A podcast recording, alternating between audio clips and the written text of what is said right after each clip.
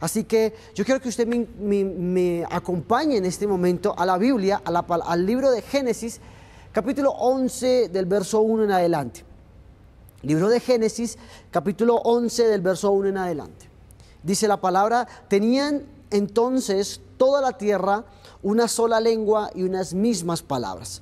Y aconteció que cuando salieron del oriente, hallaron una llanura en la tierra de Sinar y se establecieron allí. Y se dijeron unos a otros, vamos, hagamos ladrillo y cosámoslo con fuego. Y, este les el ladrillo les sirvió en lugar de la piedra y el asfalto en lugar de, en lugar de mezcla. Y dijeron, vamos, edifiquemos una ciudad y una torre cuya cúspide llegue al cielo y hagámonos, hagamos, hagámonos un nombre, por si fuéramos esparcidos sobre la faz de la tierra. Y descendió Jehová para ver la ciudad y la torre que edificaban los hijos de los hombres. Y dijo Jehová, he aquí el pueblo es uno y todos estos tienen un solo lenguaje y han comenzado la obra. Y nada les hará que desistir ahora de lo que han pensado hacer.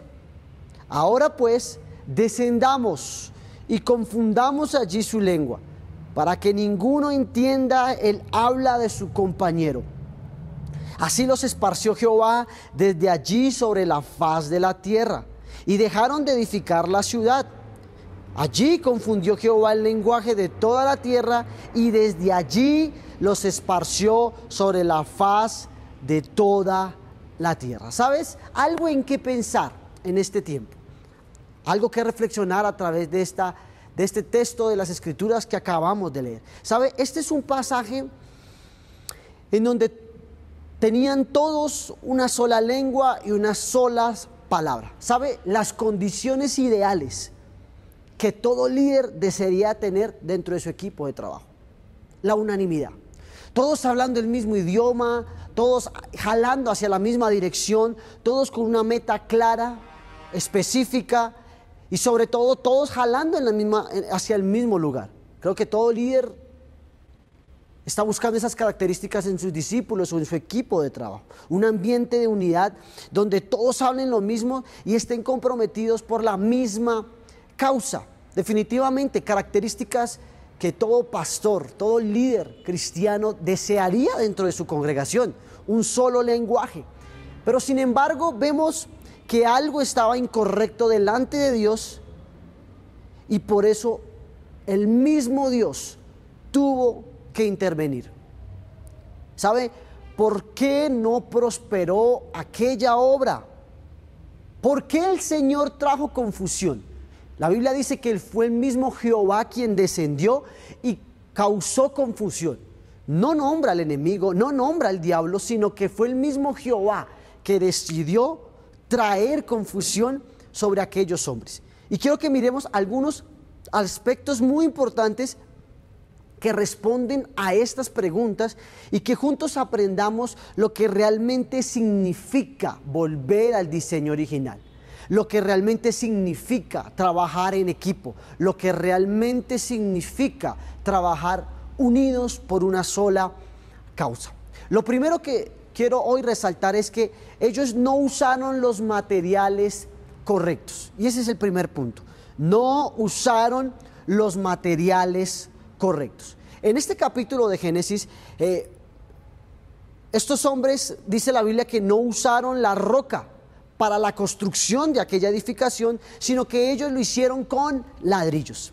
¿Sabe? Esto representa mucho hacer las cosas a nuestra manera, a nuestro estilo, a lo que nosotros creemos, sin tener en cuenta a Dios y siempre estar buscando nuestros propios intereses. ¿Sabe? El Señor en su palabra es muy claro y nos habla de un fundamento sobre el cual cada persona debe edificar la, la iglesia, la vida, su familia, su matrimonio, su ministerio, sus decisiones, todo. Y este principio lo vemos en las escrituras. Y este principio es, este instrumento es, o este elemento es la roca, la roca la cual representa a Jesús. Y sabe, ser llamado por Dios para ser personas de reino es el mayor privilegio que alguien puede recibir. ¿Sabe? Nosotros muchas veces confundimos lo que son las metas, sueños, proyectos y planes con el propósito. ¿Sabe? Los planes, los proyectos y los sueños fueron puestos y diseñados por Dios para que todo lo logremos aquí en la tierra. O sea, no es malo soñar por una casa, soñar por una familia, por una empresa, por una libertad financiera. No, todo lo contrario. Dios te hizo tan perfecto y, y tan capaz que lo puedes lograr hacer y lo puedes llegar a hacer aquí en la tierra. Pero cuando confundimos los sueños, planes y propósitos y creemos que ese fue el propósito por el cual Dios te estableció en la tierra, ahí es donde fallamos. ¿Sabes? El propósito es Cristo, es servirle a Dios. Por eso cuando somos llamados eh, para servir en el reino, es el mayor privilegio, es el cumplimiento del propósito de Dios en la tierra contigo. Y no los podemos confundir. Pero para hacerlo necesitamos un fundamento correcto. ¿Cuál es el fundamento? La roca que todo lo que tú hagas, edifiques, construyas, planes, sueños, todo, los, edifiques basado en la roca, que es Jesús de Nazaret. Jamás trates de sustituirlo o de reemplazarlo, porque el material correcto es Jesús. Lo segundo que podemos ver a través de este pasaje es que ellos dejaron de conquistar. Lo segundo es que dejaron de conquistar. ¿Sabe? Dios había llamado a Abraham, a Isaac y a Jacob para que conquistaran y se extendieran a dónde? A lo largo de la tierra. El diseño original.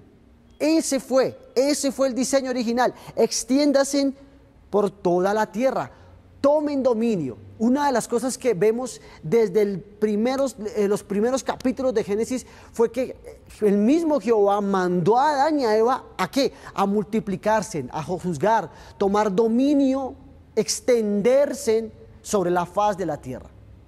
Pero vemos aquí en este capítulo que aquel pueblo dejó de hacerlo, se acomodó ¿Sabe? Vemos que las personas que estaban construyendo aquella torre tuvieron temor y edificaron en una llanura, limitando su vida y entrando en una zona de confort. Y eso es un peligro cuando un cristiano entra en una zona de confort. ¿Sabe?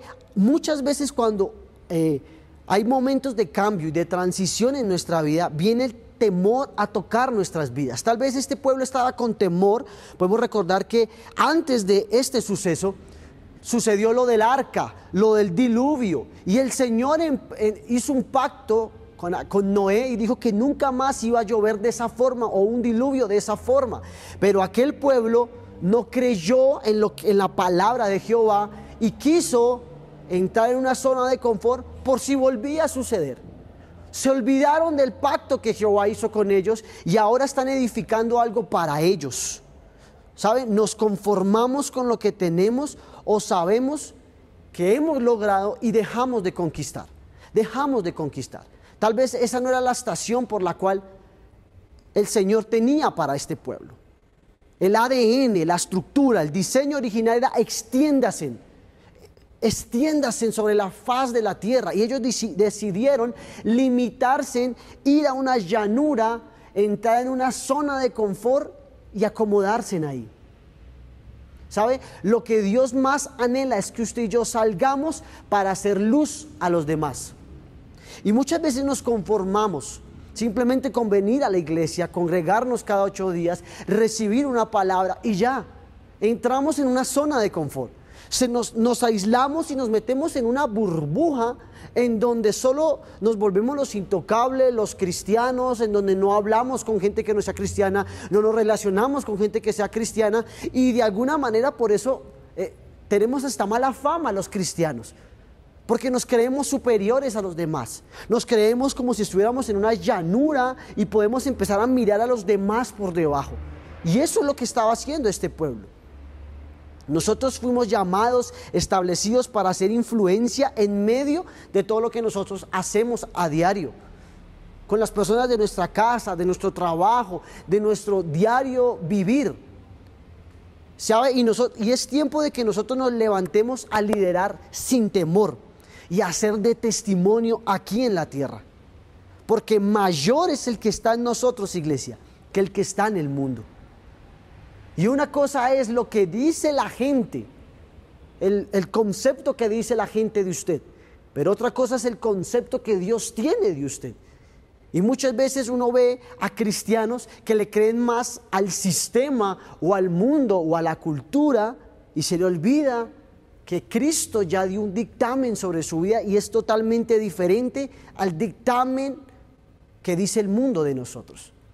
Así que recuerda que mayor es el que está en nosotros que el que está en el mundo. Lo tercero que vemos en este pasaje bíblico es que ellos construyeron algo para sí mismos algo para sí mismo. ¿Sabe? A veces perdemos de vista la importancia de edificar para Dios.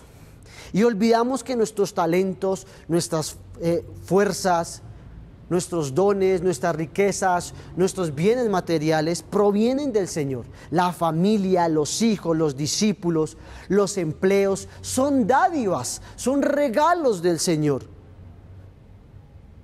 Realmente son regalos que Dios confía y nos da para que nosotros cuidemos, seamos esos mayordomos aquí en la tierra. Tú tienes una familia, eso no es tuyo, eso es del Señor. Tú eres el mayordomo aquí en la tierra. Y mucha gente se aferra a lo material y vive más pendiente de lo material, del dinero, de lo que logre tener aquí en la tierra. Y lo que no entiende es que simplemente somos mayordomos. Así como lo conseguiste, lo puedes perder, te lo pueden quitar, no es tuyo. Y muchas veces nos distraímos con lo que ofrece este mundo.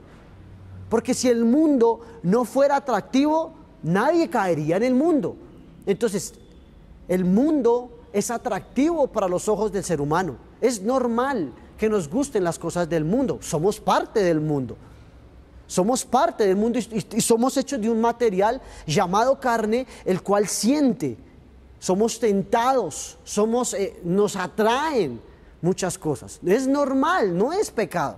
El problema es cuando dejamos de edificar para el Señor y empezamos a edificar para nosotros. Entonces empezamos a hacer las cosas por un beneficio para nosotros y se nos olvida que el beneficio tiene que ser Cristo. Entonces empiezas a liderar en tu casa, empiezas a liderar en tu iglesia, en tu ministerio, y ya no predicas porque es lo correcto, sino predicas para que te vean, te aplaudan y te digan, wow, ¿cómo lo hace de bien? Empezar a construir para nosotros mismos. Por eso vale la, la pena preguntar en este momento, ¿cómo estás edificando tu familia? ¿Cuál es tu propósito de tu matrimonio? ¿Por qué predicas en un grupo de amistad? ¿Por qué predicas el Evangelio? Si me estás escuchando de otro lado, ¿por qué predicas? ¿Por qué sirves en la iglesia? No se trata de impresionar a los demás, sino se, se trata de agradar a Dios con todo lo que digamos y sobre todo con lo que hacemos. Y eso fue lo que le pasó a este pueblo. Empezó a edificar para sí. La confusión viene cuando andamos complaciendo nuestros propios deseos y excesos. ¿Sabes? El yo quiero, yo pienso, yo siento, todavía está dominando tu vida. Esta gente, este pueblo empezó con eso. Yo siento edificar, yo siento hacerlo, yo quiero hacerlo. Y ese es un síndrome que se ha levantado muy grande en, los cristianos. Es que Dios me dijo, es que yo siento que, yo quiero que. Y déjame decirte algo en, esta, en este día. No es lo que tú sientas o quieras, es lo que Cristo quiera. Recuerde que somos barro en sus manos. Simplemente somos los vasos, el instrumento por el cual Dios va a pasar.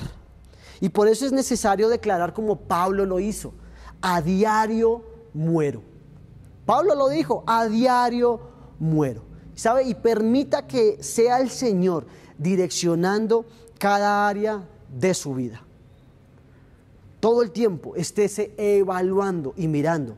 Wow, ¿esto lo hago por el Señor?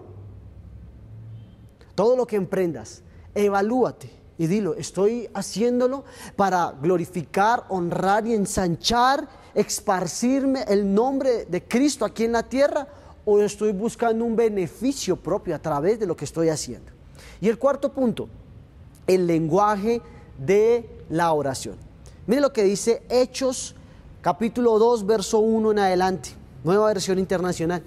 Después de haber orado, tembló el lugar en que estaban reunidos. Todos fueron llenos del Espíritu Santo y proclamaban la palabra de Dios sin temor alguno. ¿Sabe? Al igual que el relato en el pasaje de Génesis, muchos años después hubo un lugar donde nuevamente todos hablaron un mismo lenguaje. Después de mucho tiempo. Pero en esta oportunidad, con un propósito totalmente diferente, el cual está registrado en el libro de los Hechos y fue a través del Pentecostés, todos allí se encontraban en qué? En unidad. Eso es lo primero, la unidad, la unidad, dispuestos a recibir la dirección de Dios y la llenura de quién? Del Espíritu Santo para extender la predicación del Evangelio. Increíble e interesante. Lo primero que podemos ver en este pasaje es la unidad que había. La unidad. Otra vez estaban unidos por un solo objetivo, por una sola meta, por llegar a un solo lugar. Lo segundo que podemos ver aquí es que todos estaban dispuestos para recibir la dirección de Dios y la llenura del Espíritu Santo. Y lo tercero es que el objetivo era claro, extender la predicación del Evangelio. Primero no podían salir a predicar el Evangelio por muchos factores. Recuerde que estaban unánimes juntos, pero también estaban escondidos. Jesús ya había partido. Les dijo que alguien mejor, alguien más grande iba a llegar. Les mandó para que volviesen a Jerusalén. En Jerusalén salieron corriendo. Recuerde que salieron perseguidos, asustados, simplemente por ser seguidores de Jesús, los querían asesinar. Y Jesús da una orden, vuelvan a Jerusalén, va a venir alguien mejor que yo. Y dice la Biblia que cuando estaban en aquel lugar, escondidos, con mucho temor, claro que sí, los unió el lenguaje de la oración y empezaron a orar. Y empezaron a orar. Dice la Biblia que todos fueron llenos del Espíritu Santo. ¿Cuántos? Todos. Todos. ¿Sabe? El avivamiento es para todos. La llenura es para todos. El Evangelio, la visión de Jesús de extendernos y predicar el Evangelio por todo el mundo es para todos, no es para unos cuantos. Y la Biblia relata que después de que fueron llenos del Espíritu Santo, salieron, es como si ya se les hubiera acabado el miedo. Y empezaron a predicar y todos fueron llenos del Espíritu Santo y empezaron a predicar, la gente se sanaba, la gente se convertía, la gente quería bautizarse y aún así los perseguían, los metían en la cárcel y en la cárcel seguían hablando y usted conoce la historia. La unanimidad, estar en una sola dirección y con el propósito firme que era extender la predicación del Evangelio, hizo que esta meta se cumpliera. Jamás estuvieron conformes, jamás entraron en una zona de confort, jamás. ¿Sabe? El peor, lo peor que le puede suceder a un cristiano es entrar en una zona de confort. ¿Sabe? A lo largo del libro de los Hechos, la frase ellos oraron, subráyelo, ellos oraron, se menciona alrededor de 48 veces. ¿Sabe? La oración era parte de la naturaleza de los discípulos. Era, era como comer, como respirar. Así mismo era la oración. Y eso es algo para que hoy nosotros aprendamos. La oración debe de ser algo de lo cotidiano tuyo. Debe ser algo, un elemento esencial, como el aire, como el agua, como el comer, como el dormir. Debe de ser la oración en la vida de un cristiano. ¿Cuándo fue la última vez que su oración hizo temblar la tierra. Y ese es el diseño original. El diseño original es este, el que encontramos en el libro de los, de los hechos. La oración, la unanimidad, quitando los celos, los pleitos, las contiendas, los orgullos. construir para mí mismo, construir para acá. No, no, no, no, eso no existe. En el libro de los hechos existe la unanimidad por un solo objetivo, extender el Evangelio del Señor. ¿Cuándo fue la última vez que clamaste y sentiste que algo sucedió en el mundo espiritual? ¿Cuándo fue la última vez que tu oración hizo mover la mano de Dios? ¿Cuándo fue que tu oración, tú sentiste que pasó del techo y no rebotó como muchas oraciones te han sucedido? ¿Cuándo fue la última vez que antes de emprender algo pediste la dirección del Espíritu Santo? ¿Cuándo fue la última vez que tu oración fue con confirmación y tuviste la paz para hacer lo que te lanzaste a hacer? Sabes, tus palabras tienen poder. Cuando tu lenguaje es la oración, buscas la voluntad de Dios y declaras su palabra, entonces recibes qué? Vida, confirmación, paz, gozo, bendición y experimentas liberación y milagros sobrenaturales. Ese es el diseño original. El diseño original es el que encontramos en las escrituras. El lenguaje de la oración, construir para Cristo, estar siempre en conquista y edificar siempre sobre la roca que es Cristo. Por eso hoy yo te invito para que volvamos juntos al diseño original. Volvamos juntos a la oración, al ayuno, a la lectura de la palabra. Que estos días prácticamente ya que quedan de este año sean días de limpieza profunda en nuestra vida espiritual. Que saques el enojo, el chisme, la murmuración, la división, el pleito, el engaño, que saques todo eso de tu vida, porque el diseño original no va a llegar si eres un odre viejo. Ese vino nuevo no va a ser depositado si todavía tienes muchas arandelas, muchas cosas pegadas en tu cuerpo. Si se echa el vino nuevo en odre viejo, se revienta. Si tú no te renuevas, si tú no limpias tu vida espiritual, no pidas vino nuevo porque se va a romper. No pidas lo nuevo de Cristo porque no vas a estar preparado. Lo nuevo de Cristo está para aquellos que estén dispuestos a morir para que nazca Cristo, para, para ser más pequeño, para que Cristo sea más grande, a entregar lo poco mucho que tienes en las manos de Dios, para que Él sea quien glorifique y traiga la multiplicación.